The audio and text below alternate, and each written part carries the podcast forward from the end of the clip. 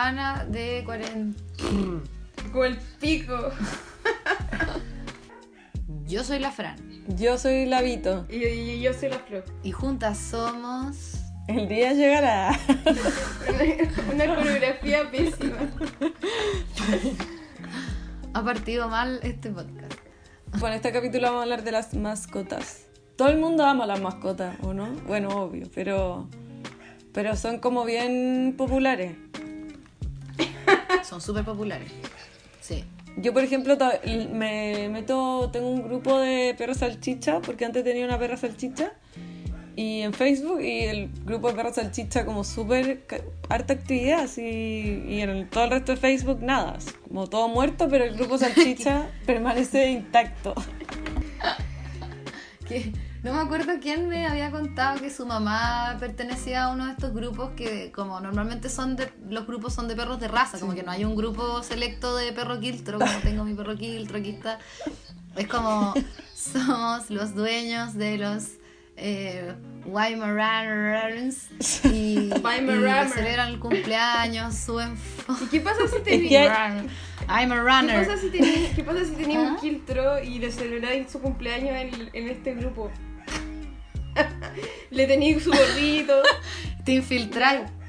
Yo no sé, Así como o sea, yo no, yo un no sé, Zoom bombing. yo sé que hay ciertas razas de perros que son muy aclanadas, como que hay mucha gente que las tiene y mucha gente se pone de acuerdo y celebra sus cumpleaños y todo.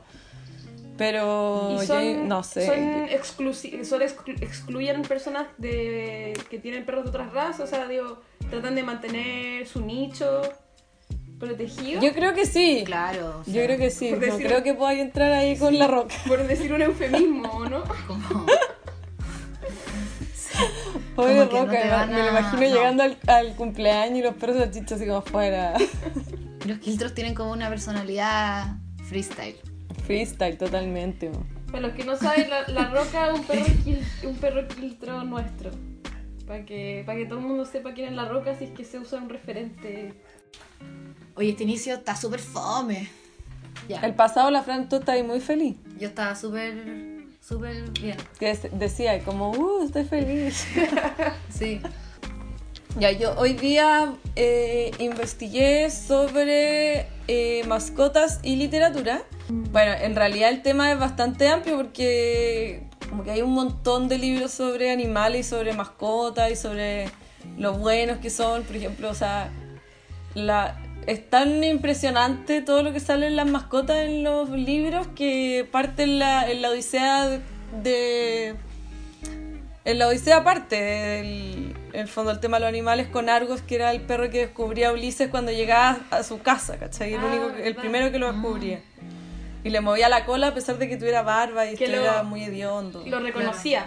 yo me quise centrar en tres historias que tienen que ver como con anécdotas de escritores que tenían mascota eh, y que son bien entretenidas.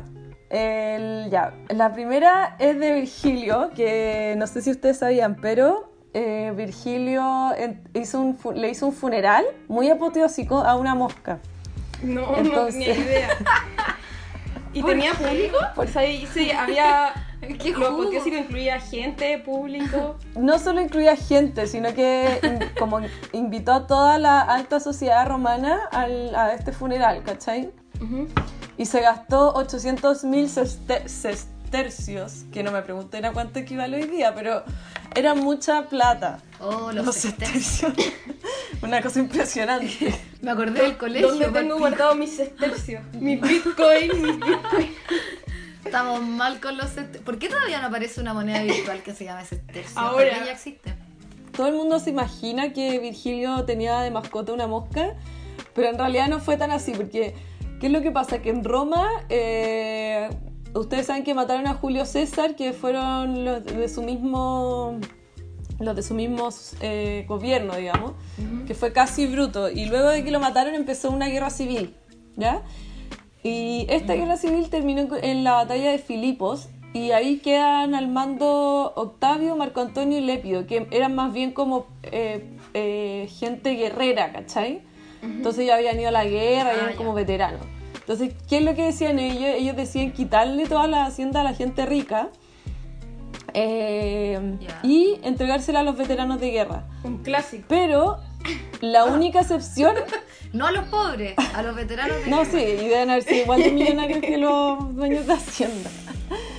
Pero la única excepción de, de salvarse de esta, como de esta expropiación era teniendo una tumba en, el, en, en la casa. Entonces, por eso Virgilio enterró a esta mosca apoteósicamente como para fingir que estaba enterrando a una persona querida. O sea, fue una coartada. Ah, pero espérate. Fue una coartada, o sea, él, él, no, él, él no dijo que era una mosca lo que estaba enterrando. Yo, o sea, me imagino que si la historia se sabe hasta el día de hoy, tiene que haber sabido un buen grupo de gente. Pero no sé si no debe haber Claro. sabido el- el- la, la gente que está al mando, ¿cachai?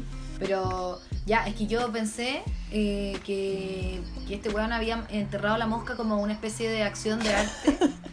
Como, y, y como, y, como, y como una protesta, como una weá muy política. Así como, miren la weá que me hacen hacer para no caer sobre su expropiación. Y voy a enterrar una mosca y... Todavía no nacían las vanguardias. No, la cagó. Eh, Dicen que se leyeron poemas en el funeral y que fue bien como, así como un funeral normal, ¿cachai? Como le, le hacían odas a la mosca y todo. y toda una serie de... Ya, pero entonces. ya, pero se deben haber cagado la risa. Deben haber estado pasándolo, pero bueno, muy bien, riéndose a, a expensas de, del nuevo Sí, gobierno. yo también me imagino que haber sido como un... Aparte que Virgilio era un héroe, Virgilio escribió la Neida, entonces era un héroe nacional, no solo un poeta, era muy conocido y en el fondo me creo que, que un poco que Virgilio se está cagando la risa de estos estúpidos que vinieron a, a quitar las cosas que de la gente anterior.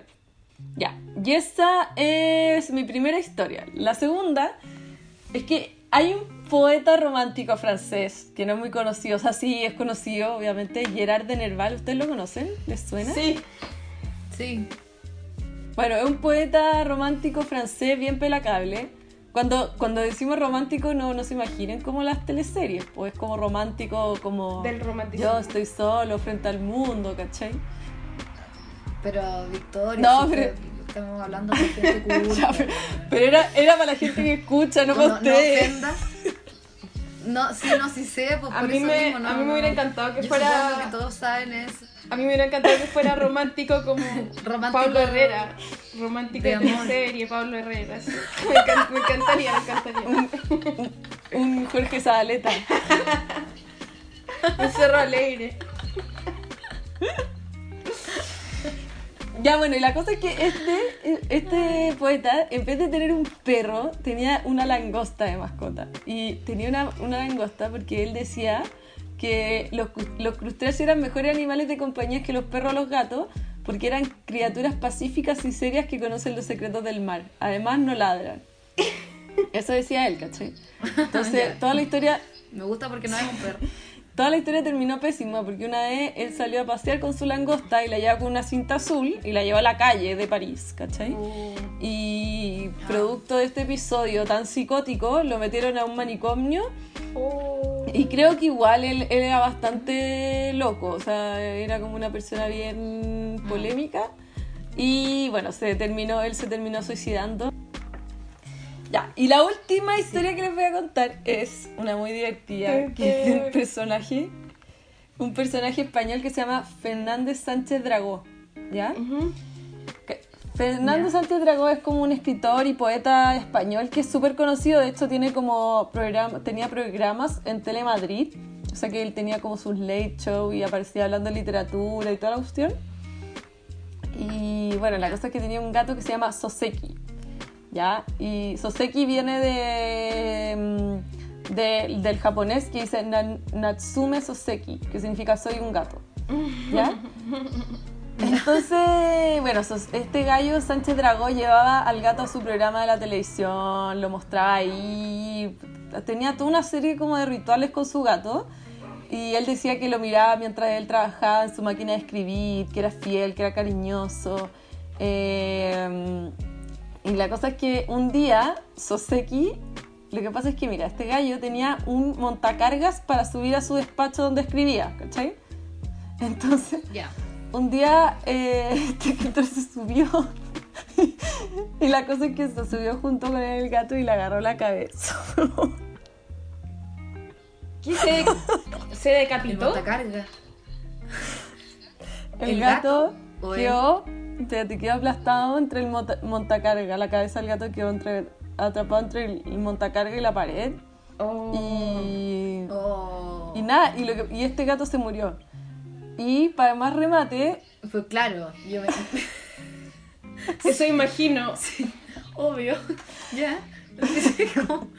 Ya. pa- Gran conclusión. espérate, para más remate, ya, eh, imagínate la tragedia de ver a tu gato reventarse, weón, ser una cosa horrorosa. Puta horrendo. Sí, y la cosa es que se tomó muchos tranquilizantes y luego tenía que ir a un programa de televisión.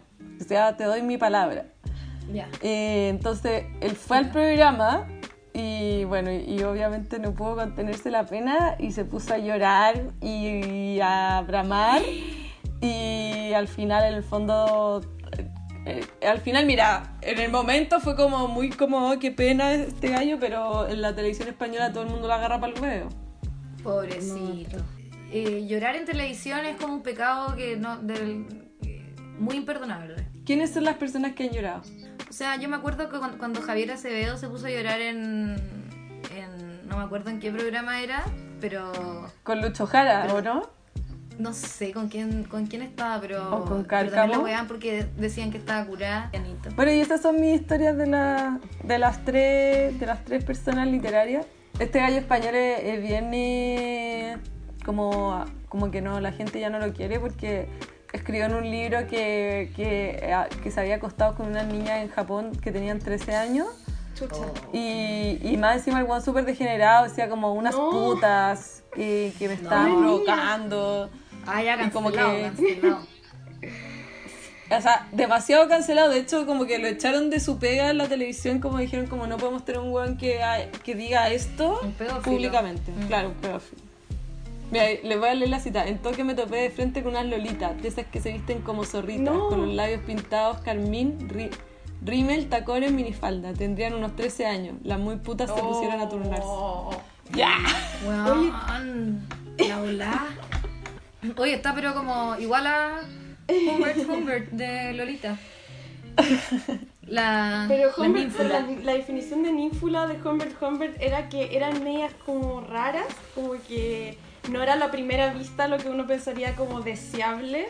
No eran perfectas, eran como medias Sí, desordenadas. Eran sí. medias desordenadas, como... Me acuerdo que Lolita, no sé, tenía como un calcetín. Era muy interesante esa. Le faltaba Sí. un calcetín. Andaba como cochina, sí, Lolita, eso, de hecho. eso. Era como más visceral.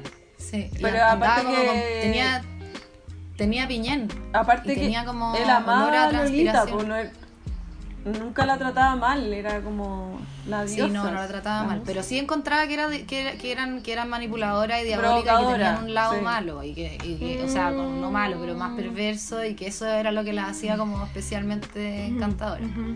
Sí. Claro. Oye, Vito, y Muy buen libro en todo Sí, caso. Oye, Vito y sí, Gerard sí, de Nerval, la historia que contaste me recordaba a que Dalí también paseaba unos hormigueros, ¿te acordáis? Sí, Sí, pero claro, y como hay una Claro. foto. A mí nunca me ha gustado mucho Dalí porque encuentro que.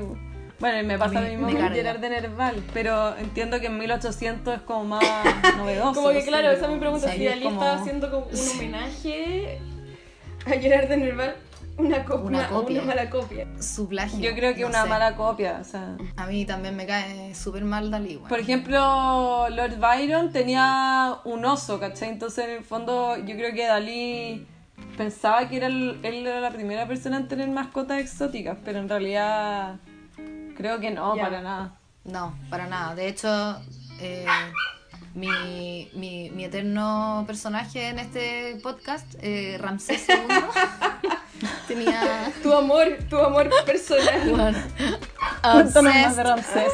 obsessed with Ramsés. Eh, eh, tenía un tigre. Se llamaba... Oh. Perdón, no era un tigre. Tenía un león. Era- tenía un león que se llamaba... The Tiger King. Era, sí, se llamaba Invencible. Oh, ya. Cáchate el nombre Pero demasiado malo, bueno, invencible. Increíble. Demasiado malo el nombre. Qué pico, Poderoso. como de película de Disney. le puso, No, invencible, la historia del león le y puso su el dueño. nombre de un valor. Ya, eh, vamos a escuchar los sueños, Sí, Fran. un sueño, Sí. vamos a escuchar primero el de la mujer. Ya, este es un sueño antiguo de hace ocho años. Eh, sentía el ruido de, la- de los autos, las bocinas, el taco de los zapatos. Y cuando llegaba a la plaza, eh, en vez de mi perra irse a donde siempre se iba, que iba como hacia mm, a una esquina donde estaban todas sus amigas perras, en vez de irse para allá, se iba a un hoyo me decía, mira, mira, está la Virginia Woolf. Y yo le decía, ¿cómo, cómo habláis? Así como que me sorprendía, le decía, ¿por qué no me había hablado antes? Pero mira, ven, ven. Y yo me iba a esa zona de la plaza y me acercaba, me metía a un hoyo que había en el fondo y empezaba como a rondarla. No me atrevía a, como saludarla de frentón. Y esta perra me le decía, oye Virginia, te quieren saludar. Y yo así como, pero oye, así como tímida y me acercaba, empezaba a conversar de una manera muy ñoña y tímida con ella eh, como asumiendo que está semi resucitada en su estado. En realidad no, no me lo cuestionaba en el sueño.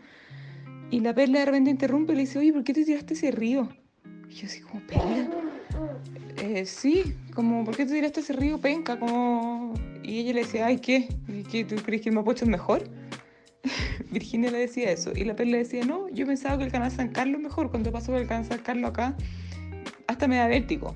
eh, El, agua suena. Yo como, eh, cambiando el tema, como me gustó mucho tus libros, le decía, mentira, es un pésimo, ese de la habitación propia es pésimo, decía mi perra. Me, me gusta este sueño. Sí, a mí también me gusta.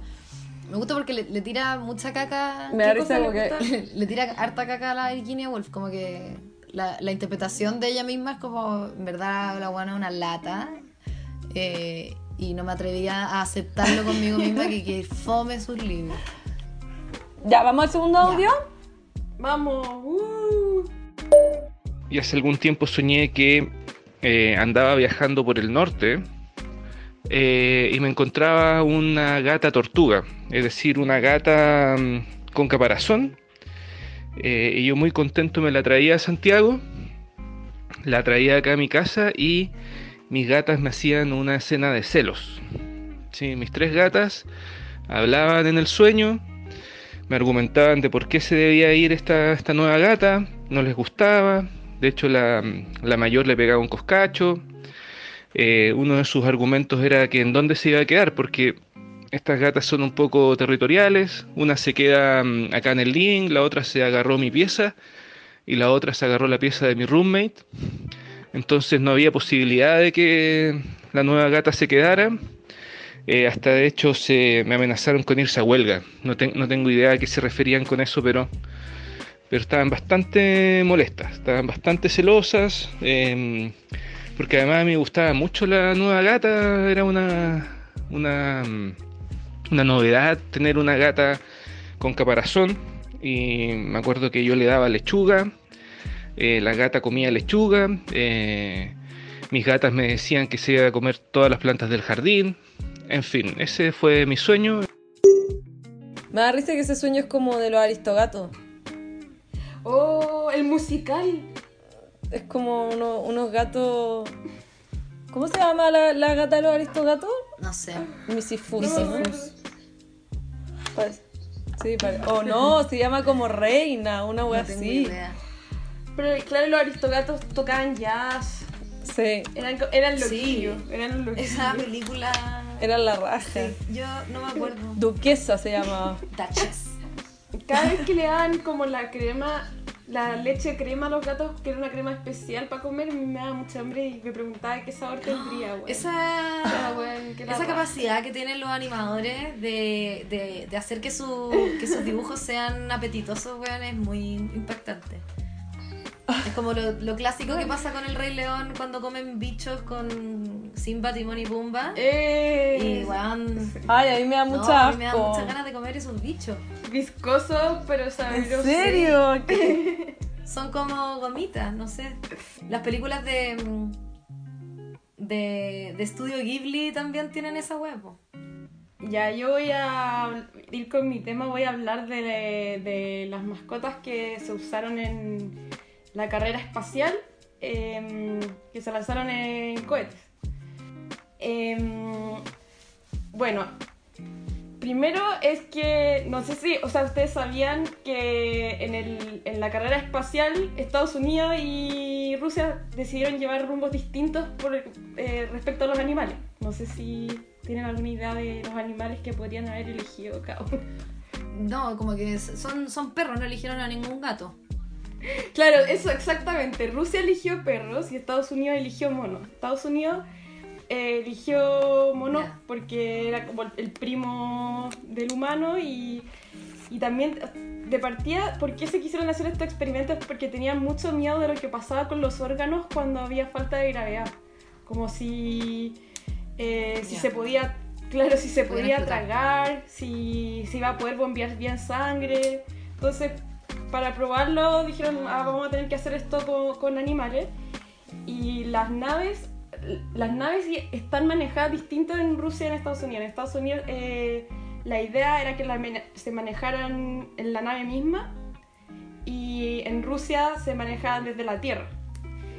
Entonces, parte de que fueran los monos en Estados Unidos era porque los entrenaban para entrenar, entrenar a los monos para apretar botones y palancas es medio absurdo y les daban premios cuando lo hacían y la idea era saber si iban a tener la capacidad motora de seguir apretando botones y palancas mientras estaban viajando. Pero en cambio, oh. los, rusos, los rusos se reían de, de los gringos con su elección de monos porque decían que eran muy poco... Eh, domesticables, no eran tranquilos. Entonces, eh, de hecho, fueron a, circos a hablar con personas como qué opinan de los monos, que Estados Unidos estaban usando monos y, los del circo los recomendaron que usaran monos. Eh, y como los perros eran más tranquilos eh, y tenían, decían, nosotros tenemos mucha experiencia con los perros porque, no, porque hicimos el experimento de Pablo sabemos cómo funcionan los perros. Y habían muchos perros, muchos perros callejeros en Moscú en ese momento. Y esa fue la elección, que fueran perros callejeros, que tuvieran mucho, mucho frío, o sea, habían tenido experiencia en el frío, en el hambre, y eran hembras porque eran más tranquilas y porque los, los trajecitos que se hicieron eran, eran hechos para que las perras hembras pudieran hacer pipí eh, de una forma más fácil. Entonces no, no, hubo ningún perro que se mandó al espacio que fuera macho. Em, ah. Claro. Y el primer perro que recogieron se llamaba Bubik y la tenían entrenada y todo y supuestamente pensando que los perros ya son más dóciles y Bubik se escapó justo antes del lanzamiento como que no estaba ni, no está ni ahí con estos viajes y, lo, y, lo, más, lo más chistoso es que fue la reemplazaron por eh, un perro que se llamaba Sib. Y Sib era un acrónimo en ruso que quería decir sustituto para Bubik. Uy, la identidad mala, weón. Igual, qué mala. Es como, como ponerle a tu segundo hijo. mala onda. Compañía para el primero. Compañía para Javier. Así lo voy a poner a Julieta. La wea horrible. Es muy tierno porque hay, cosas súper tiernas que, como por ejemplo, trataron, era todo secreto.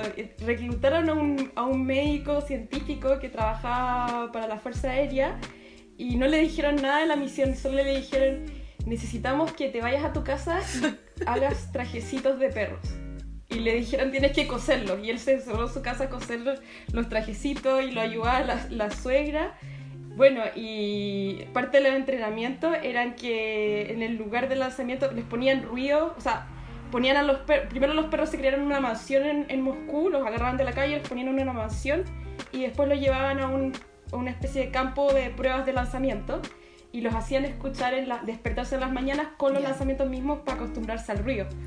Lo cosa que considero terrible porque la, audición de los perros es mucho más sensible que la de los humanos. Nosotros escuchamos entre 20 y 20.000 Hz. Y un perro es como Oh. correr todo a tonos más agudos. Como que escuchan todo, como que su, su ambiente es más agudo y es entre 67 Chuta. y 45 mil hertz. O sea, es como, claro, eh, dos veces más agudo, lo más agudo que le logran escuchar. Eh, y por eso los silbidos con los perros so- los, los mantienen súper alerta. Entonces, el nivel de estruendo, lo, lo otro es que eh, cuando ya los lanzaron, eh, hablan de la parte del lanzamiento que es cuando, cuando se trata de que la, la nave supere, como que so- pase el peso de la atmósfera, Sí. como que salga de la atmósfera. Y en ese momento es cuando los cuerpos pesan más. Y los cuerpos de los perros, o sea, y cualquier persona que, que se mete en una nave, antes de salir de la atmósfera, empiezan a pesar cinco Su- veces su lo- de su peso. ¿cachai? O sea, una persona de 50... Claro, una persona de 50 kilos, 250, ki- esa sensación. Entonces muestran el video, lo tienen, donde, donde los perritos Oh. eh, no, no se puede en su propia cabeza. ¿sí? Y, y después esa sensación... No, no se caen, están amarrados. Siempre están amarrados. Y después esa, esa sensación de, de alivio de cuando, cuando que se suprime, suprime la gravedad. Oye, ¿y esos videos están? Qué impresionante. Sí, hay un documental, hay un documental muy bueno de la BBC lleno de archivos que lo recomiendo. Y bueno, lo otro es que finalmente lo que hacían esto, habían dos tipos de viaje. El viaje que es suborbital. Suborbital no quiere decir que es una órbita más chica, sino que quiere decir que no, no llega a la velocidad para quedar atrapado en la órbita y hacer una elipsis completa y seguir en círculos constantemente. Entonces quiere decir que la nave va a una velocidad menor. Bueno, eh, bueno, la cosa es que Laika era el primer viaje de órbita, no subórbita. La cosa de, de Laika es que se mintió porque lo que se dijo es que Laika murió, se, lanzó y se dijo que quedó orbitando y estuvo siete días orbi- orbitando y, murió pacíficamente. Pero recién en el 2002 se explicó que en realidad hubo problemas con de la temperatura y finalmente lo que pasó es que se murió de, de exceso de calor y de estrés. Calcinada. Un paro cardíaco. Se murió prácticamente calcinada. Oh, no, wow. no fue pacífico. y- Oye, espérate, eh, tengo una pregunta. Eh, Sí. ese, es, ¿Esa información se reveló como ellos, ellos mismos la revelaron o, o fue como una investigación aparte, como vamos a sacar esta, vamos a develar la verdad y la weá? Sí, buena pregunta. No sé. Sería bueno. No, no, no, eso no lo tengo muy claro en verdad. Porque. ¿sabes que me llama mucho Eh, la sé que atención? recién en el 2002 se supo. ¿Y esto qué año fue? ¿Cuándo fue Laika? Laika fue. A ver. eh, 57. Laika fue el año 1957. o sea, uno de las personas principales de, de los científicos que estaban a cargo de este. Mm, Ah, ¿cómo de esta, como, De esta misión. Eso, perdón. De esa misión, que se llama Oleg Gasenko, di- dice que hasta el día de hoy se arrepiente de que Laika haya sido una misión pensada con una muerte segura y que, Ah. y que siempre, siempre piensa que no debería, no debería haber pasado porque lo que se aprendió en la misión no fue suficiente, no se aprendió nada. O sea, no, No se hubo, aprendió nada. no, no hubo aprendizaje, por lo tanto no valió la muerte de Laika. Hoy en día está prohibido hacer este tipo de experimentos con animales. Se- eh, está prohibido hacer experimentos con cierto tipo de animales Claro. que tienen un sistema nervioso más complejo. Lo que me parece muy interesante es que dos tercios de los monos que nació en Estados Unidos se murieron y no tuvieron el revuelo que tuvo, por ejemplo, la muerte de Laika o los experimentos en Rusia. Por lo general, no mucha gente Ah, bueno. se tatúa a, los monos que murieron en Estados Unidos, no, no, no, no hablan de eso, no hay gráficas o porcelanas o pósters Sí. o estatuas. Yo Entonces, cuando estuve averiguando Claro. sobre la literatura, eh, encontré que los perros eran como un tópico bien recurrente en la, en la literatura rusa, en la que como desde novelas para niños, ¿cacháis? Se enseñaba como el sacrificio de un perro.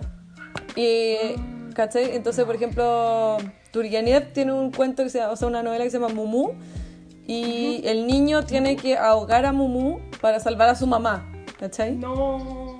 Y, y claro, yo creo que yo creo que por eso también me imagino que todo revuelo más grande primero tiene que ser un revuelo mayor localmente, ¿cachai? Para que, que agarre tanto, ¿cachai? Entonces, me imagino que para los rusos debe haber sido medio decían ellos impresionante. mismos, ellos eh, como se sentían muy cercanos a los perros en el sentido de que habían tenido esto de Pavlov, que había hecho estos experimentos de comportamiento de perro, del conductismo, entonces ya, eh, claro, ya era un hito en la literatura, ya era un hito en la ciencia, que había pasado a ser parte de las ciencias sociales y ahora en, en la carrera espacial.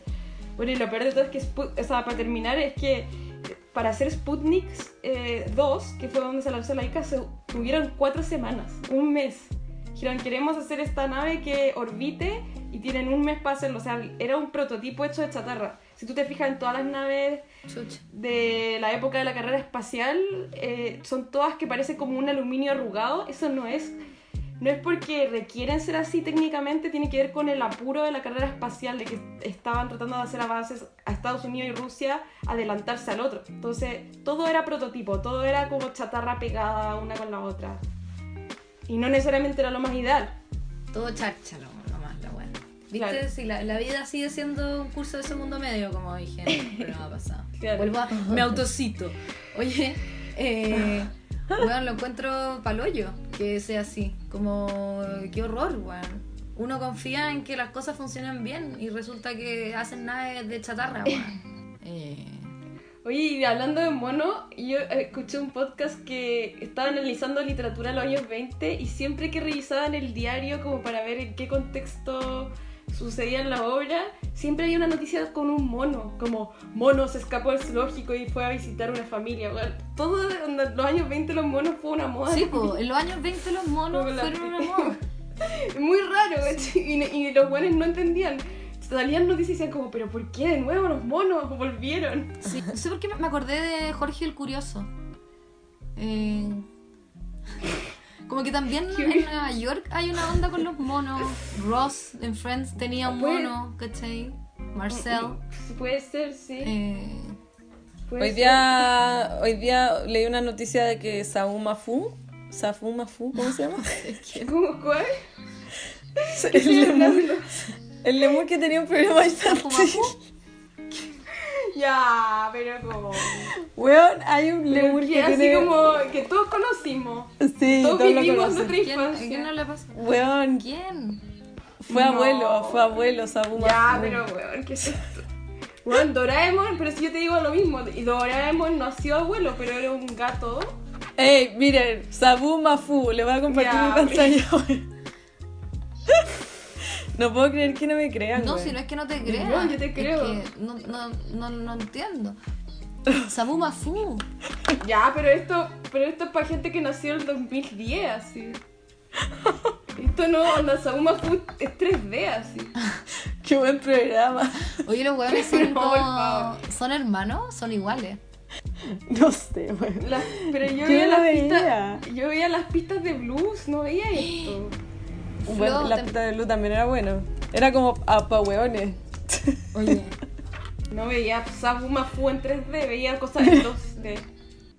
Oye, podemos leer, leamos por qué Steve dejó las pistas de blues, me parece muy importante para nuestro podcast.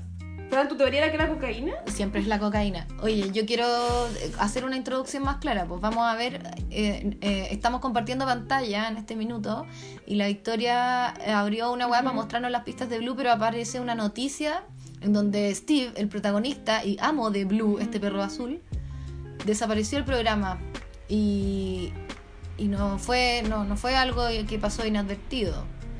Ah, y dice, Para los que no se, claro, pero Que perdiendo el acuerdan- cabello.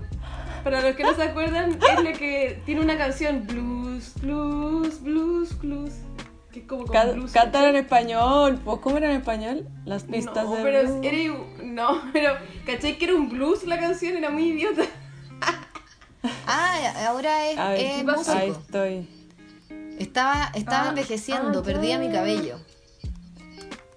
Eso también era una razón. Así es como luce Steve hoy. Steve luce como es un hipster hipster ahora. de luce. mierda. Eso sí, es todo. nada. no tiene ni una. Ya, que son pesadas. Ay, ya, ¿quién quiere defender? Y la Victoria cerró su pantalla para defender a Steve. Oye, ¿se acuerdan que en, en las pistas de Blue había una canción que se llama La Hora del Correo? No. Que a mí me hacían verlo en inglés. Perdón, a mí me hacían verlo en inglés. Yo no sé por qué ustedes veían tanto ¿no las pistas de? Blue, como que. Me parece Ya. raro. Era Pero fome. es como ver Dora la exploradora, weón. Yo no veía esa weá, ya era grande. Victoria, si pasáis, no, si pasáis, no, si pasáis 10 minutos con tu perro, es como la vida de las pistas de blues, de donde tenéis que encontrar qué se te perdió, a dónde el perro lo movió. Me acordé con, con lo que dijiste de los tatuajes, que nadie se tatúa a los monos, a los monos gringos que van al espacio. Eh, Mm, ¿Cachai? Que estuve leyendo yo sobre como, como me empecé a preguntar por qué, de dónde viene esta, esta cosa de los humanos de vivir, de convivir con otra especie. o sea, eh, puta, no, no hay ninguna otra especie que tenga mascotas, ¿cachai? O sea, es como, es como súper obvio, pero, pero somos los únicos weones que, que, que reciben en su casa, incluso en su cama muchas veces, a, a otras especies. Entonces, eh, inmediatamente me puse a pensar como desde un punto de vista como evolutivo, ¿cachai? Que probablemente los, los, los perros, los lobos, eran eh, su- una, una ayuda eh, de supervivencia, o sea, fueron como un ítem como medio adaptativo para el hombre. Y bueno, y entonces me puse a investigar y puse como en Google, así como, ¿por qué los humanos tienen perros o gatos? ¿Por qué los humanos tienen esta costumbre de tener mascotas?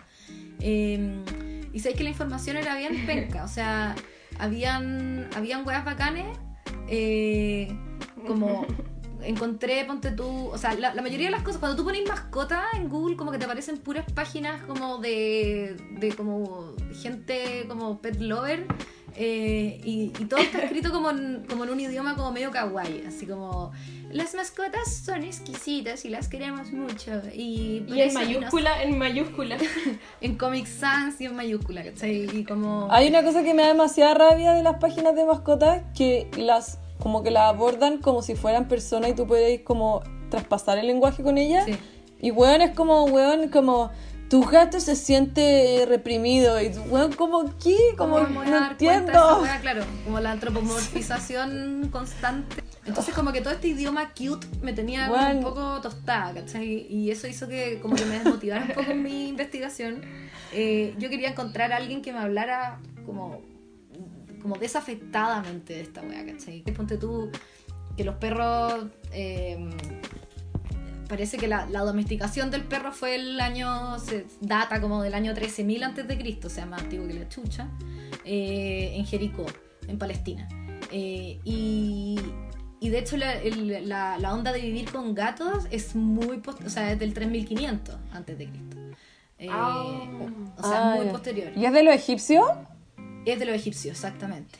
Eh, Y eh, el ser humano entonces se da cuenta que necesita establecer lazos con la naturaleza para sobrevivir. Eso es como obvio.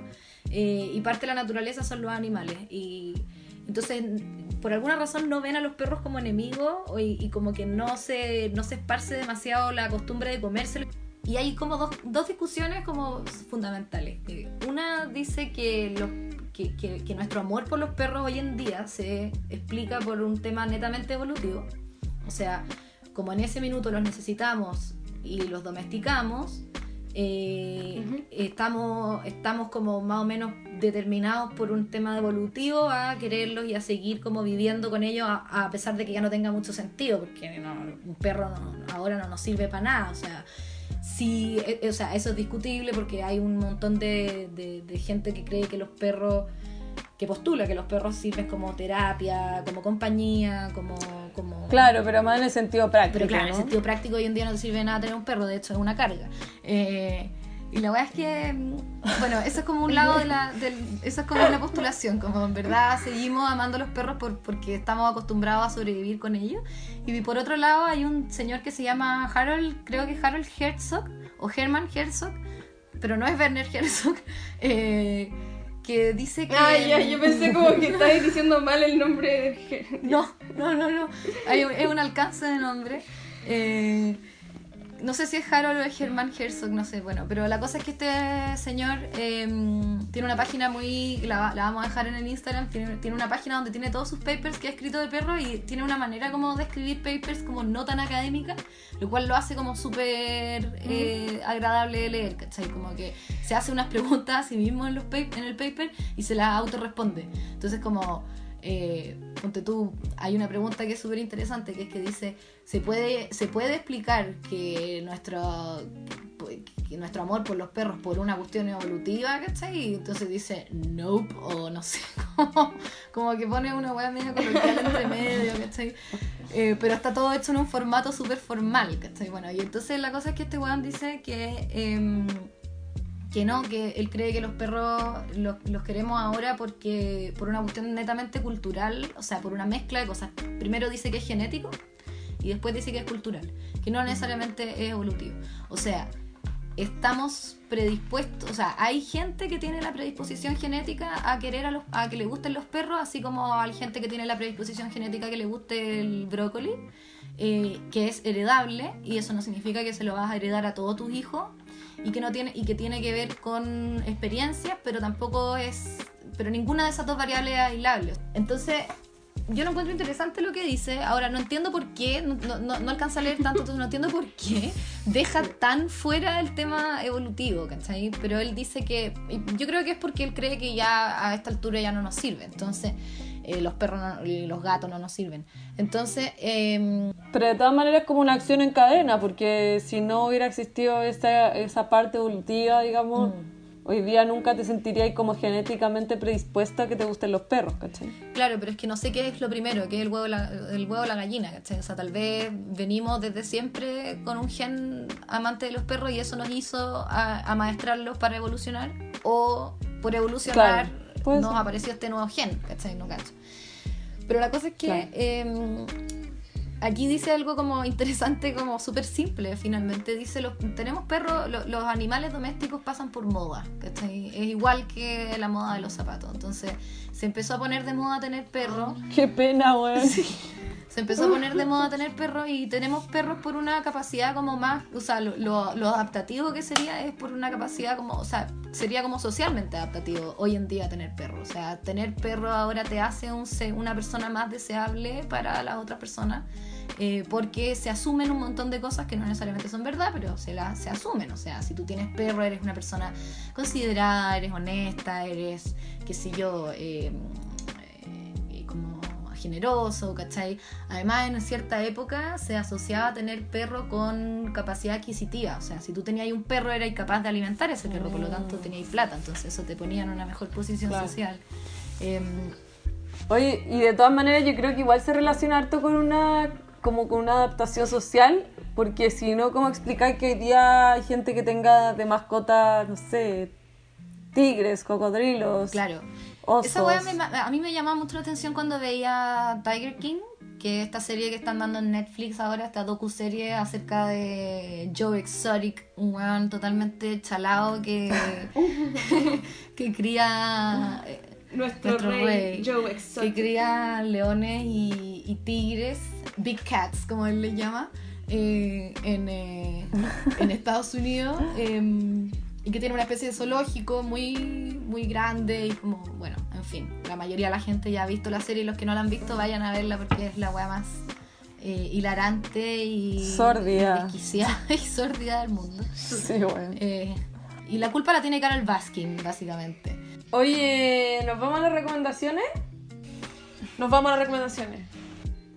Yo les voy a recomendar un documental que está en Netflix, así que es muy fácil de encontrar, que se llama Mercury 13 o Mercury 13 y um, es muy entretenido porque es como un proyecto espacial eh, que tuvo la NASA donde entrenaron a, a mujeres que quisieran ser, o sea, que querían ser astronautas y viajar, ¿cachai? Y la cosa es que le hicieron las mismas pruebas que le hicieron a los hombres en, en el programa Mercury 7 y, y, las pruebas, y las mujeres pasaron las pruebas y demostraron que podían, que podían servir para viajar al espacio, ¿cachai?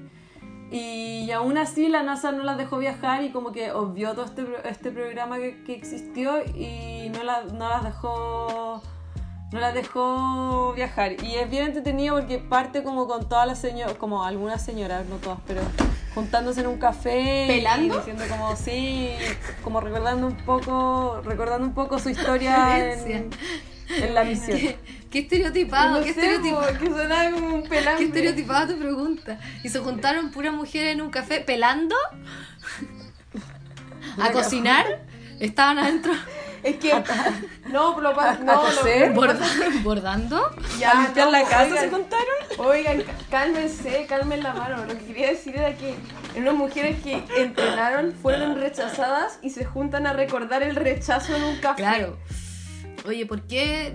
por- tú, Vito, viste. O sea, perdón, pero ¿por qué deciden no Perdón. mandar a las mujeres por, por machismo así, plain, plain machismo?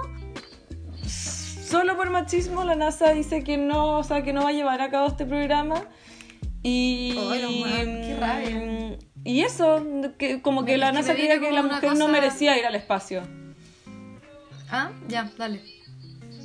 cuando se lanzó el Challenger, cuando se lanzó el Challenger, tenían a dos mujeres y una de ellas era una, no era científica ni ingeniera, que es como uno de los clásicos requisitos de la NASA, era una profesora, porque había un programa que se llamaba Una profesora en el espacio. Y lo que ella iba a hacer era eh, clases de cómo funcionaba la gravedad y cómo, cómo se manejaba uno en este nuevo ambiente y eran clases de ciencia grabadas ahí mismo. Y se murió en el Challenger. Ah, chuta. Yo voy a recomendar algo nada que ver con el espacio y, con los animales. Voy a recomendar un libro. eh, hay un, hay un eh, crítico de arte eh, neoyorquino súper como conocido. No tiene nada de, de como muy, muy elevado ni qué sé yo, ni nichoso. Se llama Jerry Saltz.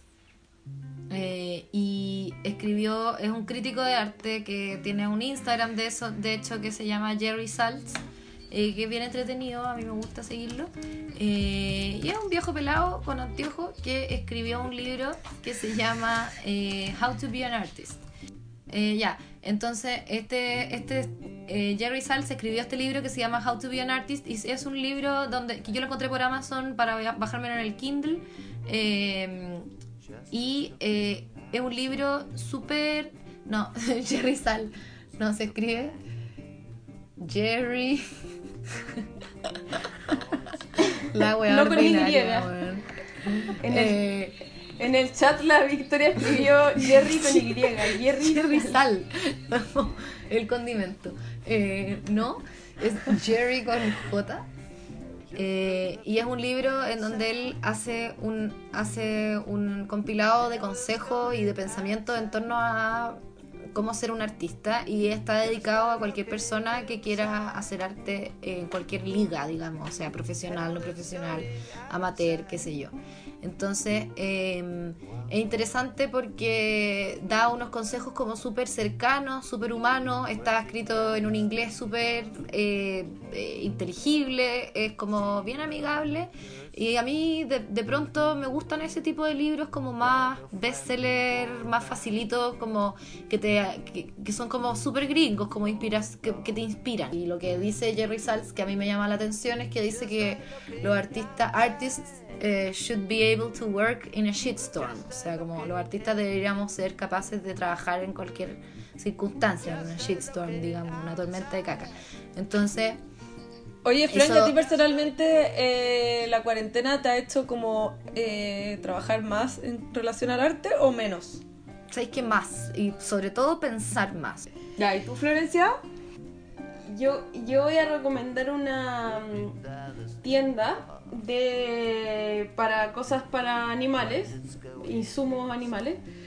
Se llama Nova Pet, eh, barata, hace envíos gratis y eh, han sido o sea, muy acogedores en el sentido que yo compré un arnés y se rompió y hablaron con los fabricantes y me van a pasar otro nuevo. eh, tienen una buena comida para perros, como digo, envío gratis a todo Santiago. Llega al día siguiente para todas las personas que, que necesitan mantener a sus Alimentar a sus animales alimentados. animales. Nova Pet queda al lado de la Plaza Bogotá. eh, Y, es- y me parece una, una buena oportunidad para alimentar su, su animal. Está buena. Eh, bueno, eh, se acabó el capítulo de, la, de los chascarros y las mascotas de hoy, así que nos vemos just la próxima y esperamos mejores. Going down for Chao. seeing just on ghost town. Working just for you.